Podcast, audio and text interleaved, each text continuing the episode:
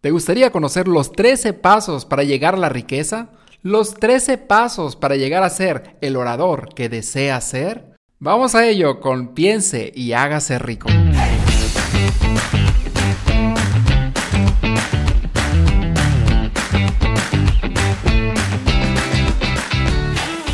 Si deseas transmitir tus ideas con más confianza en ti mismo, persuasión e influencia, esto es para ti. La palabra es como una llave. Si usas la correcta, la puerta se abrirá. Todos guardamos una idea dentro de nosotros. No te quedes satisfecho. Revela tu propio mito.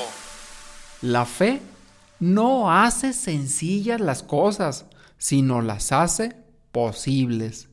Bienvenida, bienvenido nuevamente. Y aquí estaremos dando estos 13 pasos para llegar a la riqueza según Napoleon Hill. Este señor que escribió este libro, Piense y hágase rico, hace ya más de 80 años y todavía, todavía sigue vigente este libro. Es un bestseller. Y aquí veremos estos 13 pasos. Ya vimos anteriormente en un capítulo anterior, en un episodio anterior, esta parte del deseo, el tener un deseo ferviente. Pero hoy veremos estos siguientes pasos son todos los demás que nos van a llevar a convertirnos en el orador que desea ser.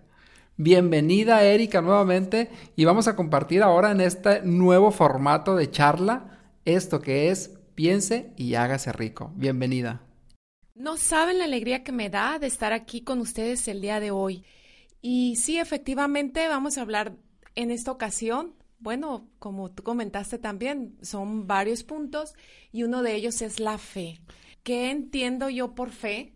La fe para mí es creer que lo que yo deseo lograr se va a cumplir. Entonces, esa fe no, tiene nada que ver con lo que es religiosidad, ¿no? Es como una creencia muy profunda en lo que tú deseas. En lo que tú deseas y, y no, yo creo que va a un lado de, a lo mejor también va unado con un poco de fe, con un poco de creencia de que todo lo que logras o todo lo que tú te pones, vas a lograrlo a través de tu creencia y a través de que hay un ser superior que está ahí, que te está acompañando en este proceso de cumplir un sueño.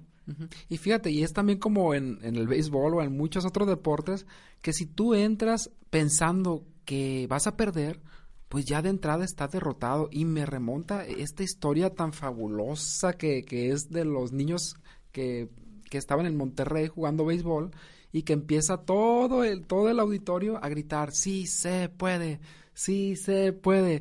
Y, y, y los niños pues le ganan a Estados Unidos, ¿no? Fue un evento extraordinario y fue a través de convencerlos de que sí se podía y es un estado mental y de hecho este estado mental lo menciona Napoleon Hill, un estado mental. Es un estado mental, sí, yo también coincido con Napoleon Hill, que tienes que tener esa, pues esos pensamientos, esa, esa creencia y esa fe de lo que tú realmente quieres lograr para que puedas llegar a, concretizarlo, porque muchas veces eh, yo puedo decir, tengo una meta de querer hacer o convertir algo que traigo en mi mente, pero resulta ser que, que no me la creo muy adentro de mí, mi estado mental o mi pensamiento me está boicoteando y de alguna manera no me la creo. Entonces es una creencia profunda, pero ¿sabes tú cuáles son las tres más poderosas emociones positivas a un Napoleon Hill? Y, y pregúntate, tú que me estás escuchando, pues mira, él menciona que son la fe, el amor y el sexo. ¿Tú qué piensas de esta aseveración que hace Napoleon Hill? Las emociones más poderosas son la fe, el amor y, el, sexo.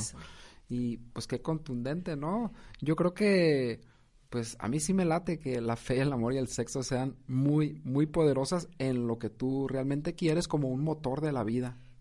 Yo, yo considero también que el amor es una pieza muy fundamental al momento de tener un deseo, porque si tú tienes esa pasión, ese amor, o muchas veces por quién lo estoy haciendo, ¿no? a través, cuál es la finalidad de ese deseo que quiero lograr y si tengo a mi alrededor a alguien que yo deseo beneficiar con este deseo, también entra en juego el amor y el amor propio también. ¿Qué, qué siento yo? ¿Cómo me siento yo eh, en este estado emocional? ¿Cómo me amo a mí para yo creer que puedo lograr aquello que deseo tanto, ¿no? Y la verdad aquí será interesante revisar desde qué punto de vista está viendo él que el sexo es un elemento muy fuerte para lograr un deseo. Y bueno, uno de los principios que luego lo vamos a ver es algo que tiene que ver con el sexo. Más adelante vamos en el principio número dos. El primero fue el deseo ferviente, el segundo es el que estamos viendo ahorita, que es la fe. Y la pregunta esencial ahorita yo creo que pudiera ser es, pues, ¿cómo acrecentamos la fe? ¿Cómo le hacemos para, si tenemos este nivel de fe, pues, ¿cómo le hacemos para acrecentarla? Y la solución que él nos da es la autosugestión. Y la autosugestión, él, él habla acerca de lo que es la repetición. Y a hoy, los últimos estudios que se han hecho en la investigación científica hablan que sí, efectivamente, la repetición te ayuda a, a poder eh, crear esas nuevas conexiones neuronales que te llevan a pensar diferente, el pensamiento diferente te lleva a hacer acciones diferentes, las acciones diferentes te llevan a tener resultados diferentes. Entonces, la repetición como una parte esencial de la autosugestión. Y es, y es así como también él habla de que si ya tienes tú bien claro cuál es tu deseo, qué quieres lograr y con ello la creencia, pues ahora viene ese tercer principio que es la autosugestión. ¿Qué te dices? Cómo alimentas ese deseo ferviente en tu mente, cómo, cómo te expresas de, de, ese, de ese deseo y qué, y qué es lo que está alimentando tus pensamientos todos los días al levantarte, al acostarte, al estar en el proceso de tu rutina del día a día. Y mira, tenemos más de 60 mil pensamientos diarios y pues esto no es impresionante. Lo impresionante es que el 90% o más de estos pensamientos se repiten al siguiente día y se repiten y se repiten. Imagínate, si siempre estás repitiendo los mismos pensamientos, pues resulta, al final de cuentas, resulta que tus resultados van a ser los mismos porque crean las mismas acciones, los mismos resultados. Entonces, ¿cómo salimos de este, esta rueda kármica, esta rueda que sigue y sigue y sigue y es cíclica? Y bueno, él, él, con este ferviente deseo, o sea, el primer principio es a dónde quieres ir, tener la fe de que lo vas a lograr y comenzar a hacer esta parte de autosugestionarte a través de los primeros pasos que ya vimos en el, en el podcast anterior o que tú crees una forma de autosugestión. De hecho, él sugiere, él sugiere que todos los días, cada 30 minutos, eh, te des a la tarea de pensar y alimentar tus pensamientos en la persona que te propones convertirte cuando ya tengas realizado tu deseo, que es parte de, uno de los principios que, vamos a nombrar más adelante. Y al, final lo que queremos es convencer al subconsciente, convencer al subconsciente que es el 90% de la mente y la mente consciente solamente el 10%. Entonces es como decir, va el general del ejército, pero el general del ejército es solamente una sola pieza, todo el ejército es una multitud de gente. Y bueno, estos son los primeros tres pasos y el otro paso que es, es? el cuarto paso. Que es, el cuarto paso, es el conocimiento especializado. Eh, Napoleon Hill dice que para que nosotros tengamos bien claro aquello que deseamos, una vez que está claro, especializarnos concretamente una habilidad exclusiva que nos va a avanzar, ¿no? Avanzar a llegar a eso que deseas que no busquemos, ah, ahora se me ocurre esto, ahora se me ocurre aquello, ahora aquello, sino enfocarnos y especializarnos. De eso habla este principio. Y es el conocimiento especializado también se refiere a ese conocimiento que ya tenemos cada uno, pero es organizar ese pensamiento de una manera inteligente y dirigirlo hacia un proceso que tenga un plan de acción. O sea, por ejemplo, si tú tienes algún conocimiento en, en algún tema, cualquiera que pueda ser, tal vez mecánica, tal vez pueda ser inteligencia emocional, entonces, ¿cómo le haces tú para organizar este conocimiento y dirigirlo inteligentemente. Y bueno, yo estoy pensando ahorita como en la especie de marketing o algo así, en el que tú lo organizas tal vez si quieres dar un curso en un programa, de tal modo que tú lo puedas vender y puedas ponerle una forma de venderle una carta de venta y lo estás haciendo y dirigiendo. Entonces es como organizas toda esta información y no tener esta información toda desparramada, ¿no? Y, y lo que pasa es que muchas veces cuando queremos hacer de mucho de todo, pues nos perdemos, nos perdemos en el día a día y se nos olvida cuál es nuestro objetivo, cuál es nuestro deseo. Y es de eso de lo que habla Napoleon Hill. Organiza tus ideas, tus conocimientos y enfócalos. Así y dirígelos. Y, bueno, una, una distinción que también hace es que una persona educada no significa, o una persona que está bien cultivada, no significa que tenga mucho conocimiento, que tenga muchos estudios, doctorados, maestrías, licenciaturas. No, lo que para él significa una persona educada es esa, ese entrenamiento que tiene de la mente para conseguir cualquier cosa. Pero hay una distinción más. No solamente consigue eso que desea, sino que es sin violar los derechos de los demás. Y a eso él lo menciona una persona educada que, también usa el conocimiento dirigido de tal modo que obtiene lo que desea sin violar los derechos de los demás y, no necesita tener doctorados y, toda esta cosa. Y me recuerda el caso de Ford, donde decía que él era una persona educada, porque él, a pesar de que no tenía estudios de doctorado, él siempre tenía una manera de resolver y solucionar y tenía a las personas a su alrededor que estaban especializadas y le ayudaban o le apoyaban a resolver lo que él necesitaba en ese momento. Así es, y fue cuando lo mandaron también a, que lo tenían en el juzgado y que lo querían hacer quedar mal porque el señor no estudió, estudió muy poco, creo que primaria o algo así, y pues lo querían hacer quedar mal y, y, le hicieron una pregunta que no sé si fue en la guerra civil, no sé de qué, de qué guerra fue, que le preguntan ¿cuántos soldados cree que fueron a la guerra? Y él contestó, no lo sé, pero seguramente, algo así dijo, ¿no? No lo sé, pero lo que sí sé, dice, es que regresaron mucho más pocos de los que fueron allá. Una respuesta muy inteligente. Muy inteligente. Y el quinto principio es la imaginación.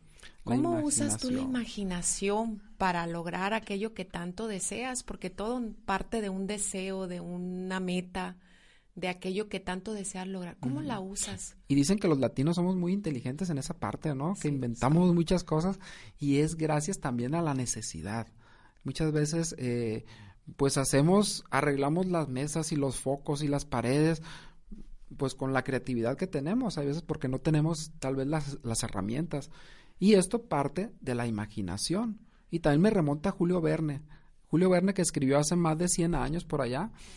Y, y pues escribió cosas que hoy en día son una realidad. Pero antes pues no te lo imaginabas tanto. Y es a través de un proceso de imaginación. Y, y, fíjate que a mí me recuerda mucho las caricaturas que siempre me marcaron y que me encantaban cuando era niña, eran los supersónicos.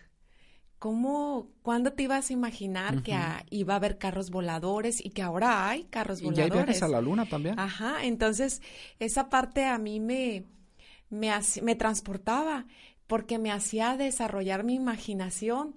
Sin embargo, era así como muy imposible dentro de mi mente que eso pudiera suceder y hoy en día sucede gracias a, esa imaginación que pues hace ya sus añitos de esa caricatura, ¿no? Y bueno, él distingue entre dos tipos de imaginación. La imaginación sintética, le llama él, y la imaginación creativa. Y a la imaginación sintética dice que funciona con el material de la experiencia, la experiencia que tú tienes, la educación que tienes y la observación con que se la alimenta. Y la imaginación creativa, pues es, es algo más como parte de la inspiración que, que te da el hacer las cosas, como presentimientos y es como algo más sutil esta parte.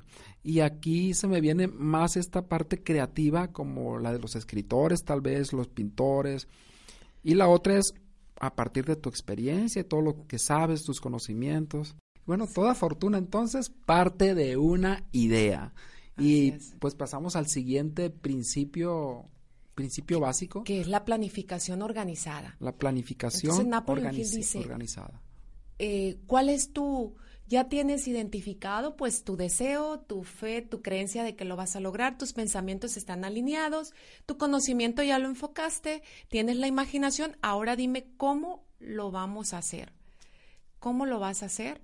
Vas a hacer eh, esa tarea de arrastrar a lo mejor el lápiz, pudiera ser, y decir cómo, en qué tiempos, cuál va a ser e-, ese proceso que voy a seguir para lograr aquello que deseo. ¿Y qué necesito desarrollar también?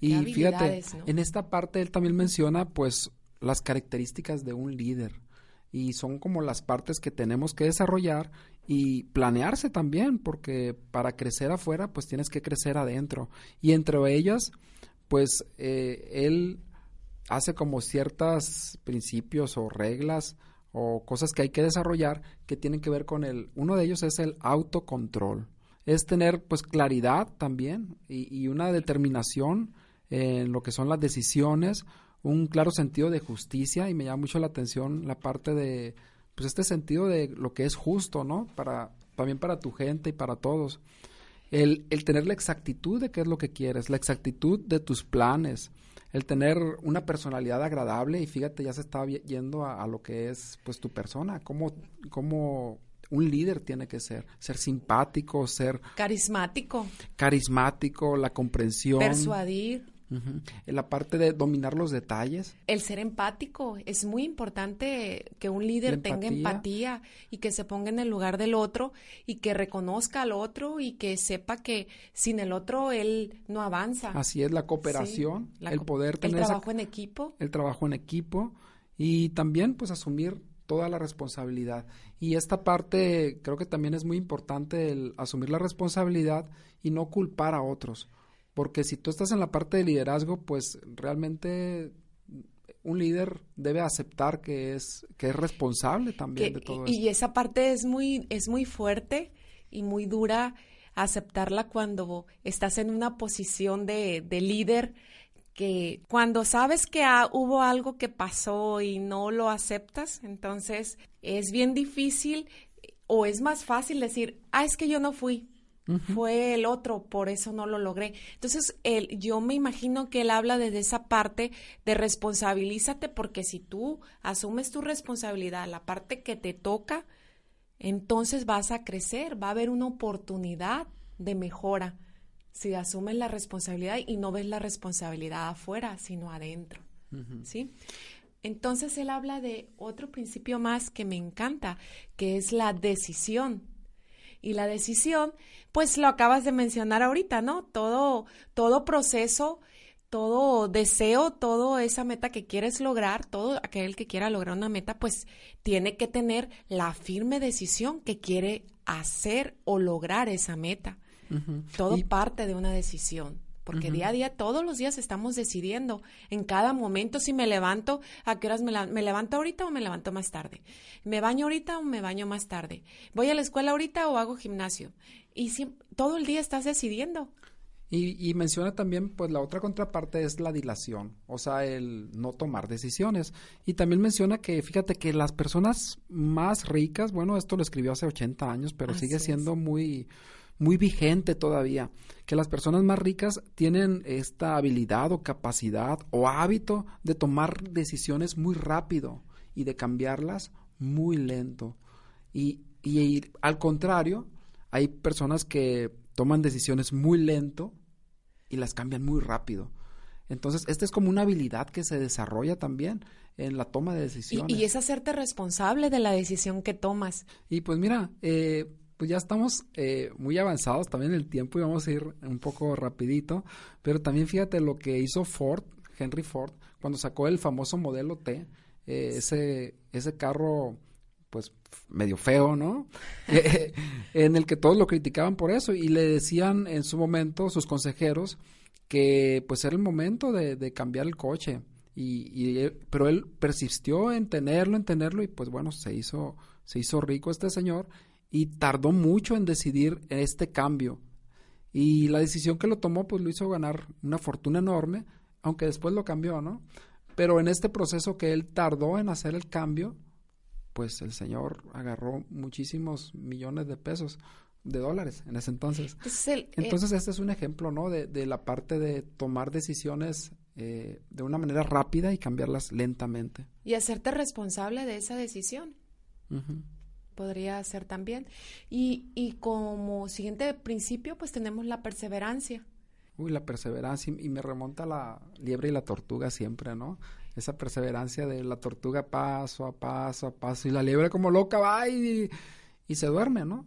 Y se duerme. Y se duerme porque cree, cree que, que, pues que es demasiado rápida y que le va a ganar muy fácilmente. Y me recuerda también al, a la anécdota o a la fábula de del señor que estaba buscando el oro y que se quedó a un metro de... A un metro del oro. Del oro, ¿no? Entonces... No del oro, del oro. oro del oro. Y se quedó a un metro del oro porque él ya no persistió y que vino el chatarrero y pues se hizo inmensamente rico porque él encontró la forma de encontrar el oro. Y ¿Sí? bueno, la perseverancia. Y la perseverancia, cuando hablamos de perseverancia, hablamos de fuerza de voluntad. Es un deseo enorme, pero también es una fuerza de voluntad que tú tienes para continuar. Y de hecho lo menciona como una de las grandes causas de fracaso en la vida. De abandonar. El, de abandonar. El reto. A la mitad, porque sí. no ves, no alcanzas a ver. Y, y, en ese alcanzar a ver está la parte que ya hablamos, ¿no? La imaginación, poder ver hacia allá. Y autosugestionarte uh -huh. y estar ahí latente de que vas a llegar allá. Y me recuerda mucho a la frase de la Madre Teresa de Calcuta que decía, eh, si te sientes cansado, eh, camina más despacio. Si, uh -huh. si te sientes que vas tropezando, camina más despacio, pero nunca, nunca te detengas hasta llegar a donde quieres llegar. Entonces no, no importa a qué paso vayas, solo que sí tienes que, que, tener claro que hay que llegar a tu objetivo, aquello que tú deseas, que tanto deseas, que, que a pesar de los obstáculos busquen la manera de estar allá. Eso yo creo que es la perseverancia, ¿no? Que uh -huh. a pesar de todo, tú no pierdas ese, ese enfoque. Y ¿no? ahí es muy importante el deseo ferviente, que realmente desees eso eso que tú quieres, que realmente estés enamorado de eso que tú quieres y que valga la pena. Porque eso te va a tener muy adentro de, de, de tener perseverancia, uh -huh. ¿no? Entonces la perseverancia es un estado mental Ajá. y se basa en causas muy definidas que, que él menciona y una de ellas es la definición de propósito, el deseo, la confianza en ti mismo, la definición de planes y luego un conocimiento exacto, la cooperación, la fuerza de voluntad y, algo muy importante, la creación del hábito. La Entonces, del estos hábito. son elementos como, son causas muy definidas que te ayudan a perseverar en eso que tú quieres. Y al final es, es parte de los principios que también desglosa, ¿no? Uh -huh. Lo de la perseverancia. Y sigue el principio del poder del pensamiento maestro. Wow, son palabras como muy rimbombantes, ¿no? Sí, como bien impresionantes. Y a mí eso me remonta a, él dice, si tú quieres lograr algo, siempre busca personas que estén especializadas y hagas equipo con ellas y hagas más grande quizás tu proyecto, ¿no? La definición de poder, fíjate, él la hace como el conocimiento organizado e inteligentemente dirigido. Y tiene que ver mucho con lo que estás diciendo porque este conocimiento organizado, inteligentemente di di dirigido, perdón, es esta gente que tú organizas para que haga eso que tú deseas. El trabajo en equipo. El trabajo en equipo. Que es tan importante, ¿no? Que, que generan una mente maestra. Y imagínate que todo ese, ese equipo tenga realmente el sueño y esté alineado a, a cada sueño a un gran sueño en el que todos están unidos en ese gran sueño y cada quien con su sueño en particular. Y, y lo maravilloso que sería que fuera a través de ti esa alineación, uh -huh. de alinearse con ese sueño que todos desean alcanzar, por eso es la mente maestra, ¿no? Como uh -huh. lo acabas de mencionar, cada quien tiene un sueño particular, pero el sueño grande allá está y todos quieren llegar allá de alguna u otra manera. Y, y hace, la, hace la metáfora de, de las baterías, en el que puedes poner las baterías y juntarlas y una sola batería, a lo mejor si lo pones en, en algún monito mecánico, pues no lo mueve, pero cuando acumulas ya muchas puede mover. Entonces es como esta acumulación de energías que ayudan a un propósito mucho más grande. Mucho más grande.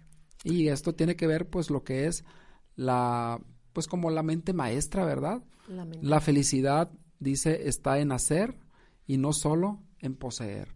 O sea, esto tiene que ver también con la energía y con la acción y juntar a esta gente en una sola mente, en una sola energía superior. En una sola energía y que todos entren a ese, a ese ruedo, ¿no? Que es, es, lo maravilloso de, de, de, formar ese gran equipo. El misterio de la transmutación del sexo. Ese es el siguiente principio del que habla Napoleon Hill. Y bueno, ya decíamos que es una de las fuerzas más poderosas, esta que él habla, la emoción del sexo. Y, y es como que medio rimbombante también esa la transmutación del sexo. A mí Pero, así como que me suena como, no sé, hasta me, me sacudo. y bueno, él hablaba de que es como, es como la, como un río que fluye y también este río pues es, es una fuerza muy poderosa que está ahí y que está en nosotros. Entonces, ¿cómo dirigimos esta gran energía para los objetivos que deseamos? ¿Cómo encauzamos el río, esta energía que lleva, que es la energía del sexo, para eso que tú, que tú tanto quieres? Que tú tanto deseas. ¿Y cómo la dirigimos? Uh -huh. esa, y, esa pregunta sería sería interesante que nos la hagamos. ¿Cómo dirigimos nosotros esa energía que está ahí y que todos tenemos y es poderosa para y te ayuda además a lograr eso que tanto deseas? Él menciona, fíjate, que el sexo es un gran estímulo para la acción y que la fuerza que tiene esto, esto si se aúna también con, con lo que es el amor, empieza a mezclarse empiezan a mezclarse el resultado, pues es como la calma de propósito, menciona él, la serenidad, la exactitud de juicio y el equilibrio. Y fíjate, en la historia de, de la vida, las grandes historias pasionales que sí. se vuelven historias para toda la vida, pero que tienen mucha emoción del amor y el sexo, y es lo que vende, como que es una energía muy fuerte. Y también si te das cuenta, cuando los escritores, los pintores, como que hay en muchos casos como una, eh, una, una, inspiración, sí. una inspiración del hombre o de la mujer. Y, y, pues ha sido como una energía creativa también. Es, es, es esa energía que, pues ahí está. Es cuestión de explotarla o, o de sacarla más bien pues también para aplicarla a eso que tanto deseas y que más que, que la combines con el amor, para Así que es. te dé ese equilibrio, esa tranquilidad, esa paz. Y mira, yo en una ocasión tomé un curso que es el Tao del Sexo y hablaban de esta energía y hablaban también de cómo estimular, esto ya no viene en el libro, es algo ya entre nosotros, y hablaba cómo estimulamos esta energía sexual para generar energía en nuestro cuerpo, para generar energía para la sanación. Y pues había ciertas técnicas que no las vamos a comentar en este momento, pero realmente es algo que también por otras líneas que tienen cientos y tal vez miles de años, Miles de años. pues ya se han estado practicando y ya se tiene conciencia de esta energía sexual. Entonces el siguiente principio pues es el subconsciente. El subconsciente. Y bueno, ya hemos platicado mucho del subconsciente y de Sí. cómo hacer la autosugestión. Y pues es la idea de que un hombre o una, una mujer vale tanto como la medida de sus pensamientos. Y todo esto pues está en la mente. Es cómo tratamos la mente y cómo usamos el subconsciente, ¿Y que qué es... nos decimos? ¿Qué nos decimos? Es un, es un monstruo dormido, ¿no? El gigante dormido. ¿Y cómo hacemos para alimentarlo? Y para que cumplan lo- los sueños que deseamos, las metas que lo, queremos. lo que deseamos y cómo, cómo lo puedes alimentar de una manera positiva y, y que te ayude a avanzar más rápidamente a aquello que tanto deseas. Porque a veces nos, nos alimentamos de, de basura. Los pensamientos también se alimentan, el subconsciente también lo alimentamos de basura. Es como la comida chatarra y tú decides qué le pones, o comida chatarra o comida saludable, pensamientos positivos o pensamientos negativos. Entonces, ¿cómo alimentamos? ¿Cómo alimentamos nuestro subconsciente? Es como una pregunta de reflexión. Ah, así es. Y enseguida viene el casi último principio que es el, cerebro. Décimo, ya vamos en el doceavo principio. En el doceavo principio que es el cerebro. Y cuando hablamos del cerebro... Pues es una máquina. El cerebro es una máquina que está ahí y está a disposición de nosotros. De hecho, a Albert Einstein, eh, no sé, no sé si qué tan real sea, pero yo he visto que sí es real porque se repite donde he investigado y como que tomaron su cerebro para ver pues qué diferencia había con otros, pues, o sea, qué diferencia tenía, ¿no? Y resulta que en su cerebro había, pues tal vez era, se puede decir, de tamaños similares, tal vez un poco más grande, pero lo que fue realmente evidente es que tenía mucho más conexiones neuronales. O sea, las neuronas, había más conexiones que alguien normal. Y eso es a través también de todo lo que ha hablado eh, este libro que hemos estado desmenuzando, que la práctica hace que haya nuevas conexiones neuronales y por lo tanto, pues tu cerebro también esté sano y esté alimentado de eso que tú necesitas para lograr eso que tanto deseas. Entonces hay que cuidar nuestro cerebro y lo cuidas con también alimentación y con un buen sueño. Con un buen sueño, con el ejercicio. Y estar dándole movimiento a esos pensamientos, a esas prácticas, estar practicando y practicando eso que necesitas para llegar a donde deseas, porque entonces se van a hacer nuevos canales neuronales y eso va a alimentar también a tu cerebro. Y tenemos tres millones, tres trillones de, pues de, células o de sirvientes que están ahí que empiezan a formar patrones de pensamiento, imaginación, voluntad y pues la mente, por eso dicen que la mente es todos, ¿no? Es como un universo interno que tenemos ahí lleno, lleno, lleno de estrellas interconectadas unas con otras y lo más fabuloso y fascinante puede ser que nosotros a voluntad podemos hacer esas conexiones neuronales con, pues, inclusive con todos estos pasos que hemos mencionado, la intención, el deseo, la autosugestión, la repetición. Y que la sabiduría interna del ser humano ahí está Solo hay que pues aprovecharla y, desarrollarla y darle ese hábito de, alimentarla sanamente en todos los aspectos, ¿no? Y por último... Por último, el sexto sentido. Vamos a hablar del sexto sentido. Y a mí cuando hablaba del sexto sentido, yo entiendo que tienes que hacerle caso a esa a ese corazón que te habla y que te dice intuición. esa intuición desde el corazón. Tienes que tú valorar si la decisión o aquel sueño que tienes, ¿qué te está diciendo? Escucha tu intuición, escucha tu corazón y, y guarda ese silencio para escucharlo, ¿no? Y la inspiración también. Y la inspiración. La inspiración en la creación es, es pues darle rienda suelta, ¿no? Confiar en esa inspiración, en esa intuición y esa comprensión, se puede decir, eh, que no sabes cómo se comprendió y llegó ahí y hacerle caso a, esto que es el sexto sentido. Así es, y, y pues esa es una forma muy fácil de, de, de explicar, podría ser el decir que, que, le hagas caso a tu intuición en todo lo que hagas, que escuches tu interior, que las respuestas no están afuera, las respuestas las tienes tú, solamente es cuestión de que guardes silencio y escuches a tu interior que es tan sabio y que ahí están todas las respuestas que tú necesitas. Y bueno, es confiar entonces este último que es el sexto sentido y se me vino la, la película del sexto sentido.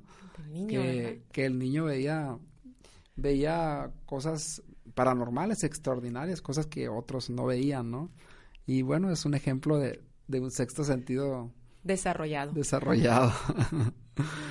Entonces es desarrollar y confiar y saber que existe un sexto sentido. También habla al final, ya para cerrar también, eh, habla de los miedos y habla del miedo que existen pues seis tipos de miedo, ¿no? El miedo a la pobreza.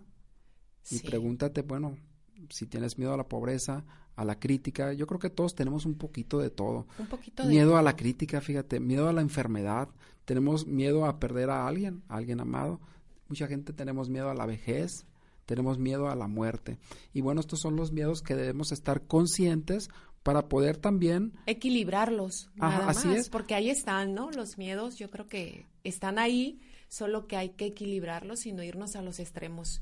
Tengo súper miedo a la muerte, o sea, no irnos al extremo, solamente saber que están ahí, como tú lo dices. ¿no? aceptarlo, ¿no? Porque pues sabemos que envejecemos, sabemos que morimos. pues, Sabemos es que hay gente que se tiene que aceptar la ir. vida, aceptar la vida. Y, y el tener miedo, pues te paraliza. Entonces es identificarlos primero, eh, pues todo esto, ¿no? Y Todo usarlo a tu miedos. favor, porque los miedos te paralizan, pero también si sabes reconocerlos y aceptarlos, pues también te dan movimiento. Así Sí. es. Y, y son motivantes para la vida. Así es. Entonces tienes que verlo desde ese punto de vista. Bueno, y yo me despido de ustedes, no sin antes decirles que no solo el triunfo económico es importante, también es importante la satisfacción y vivir una vida en plenitud. Para mí eso es éxito.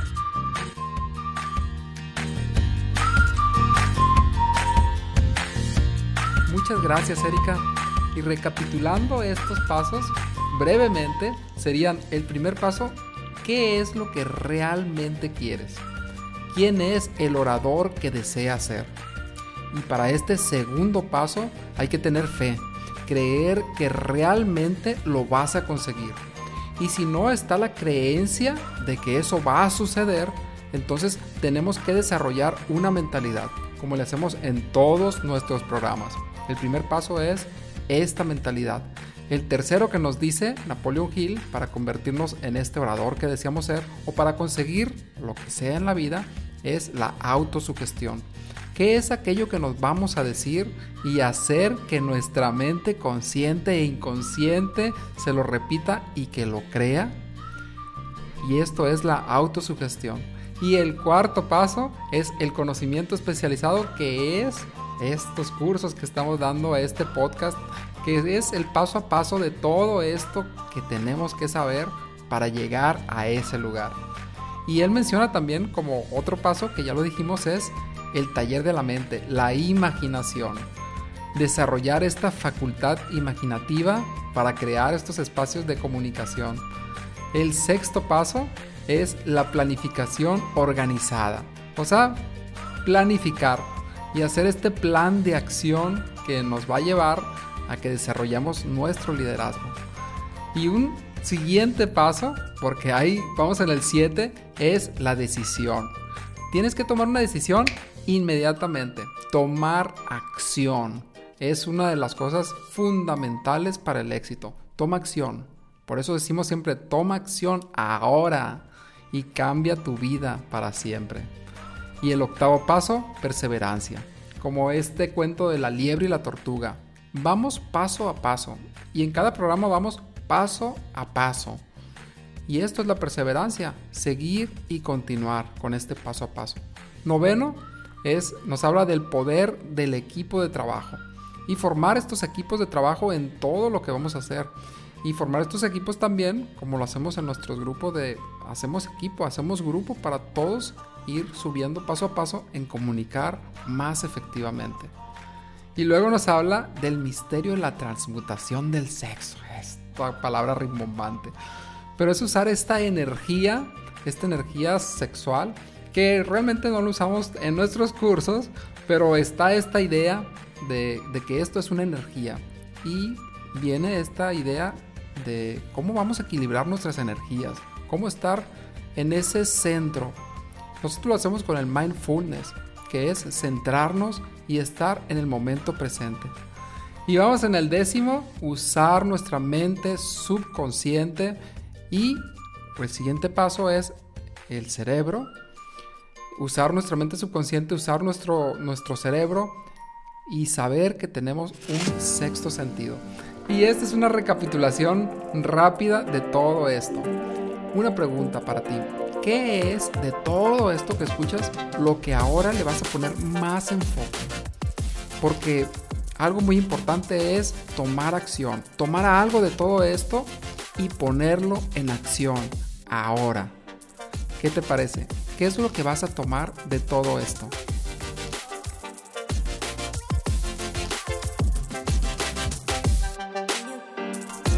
Muy bien, pues si te ha gustado este podcast, dale seguir y compártelo. Y también puedes mandarme un mensaje directo en Soy Jesús Calderón en Instagram y en Facebook.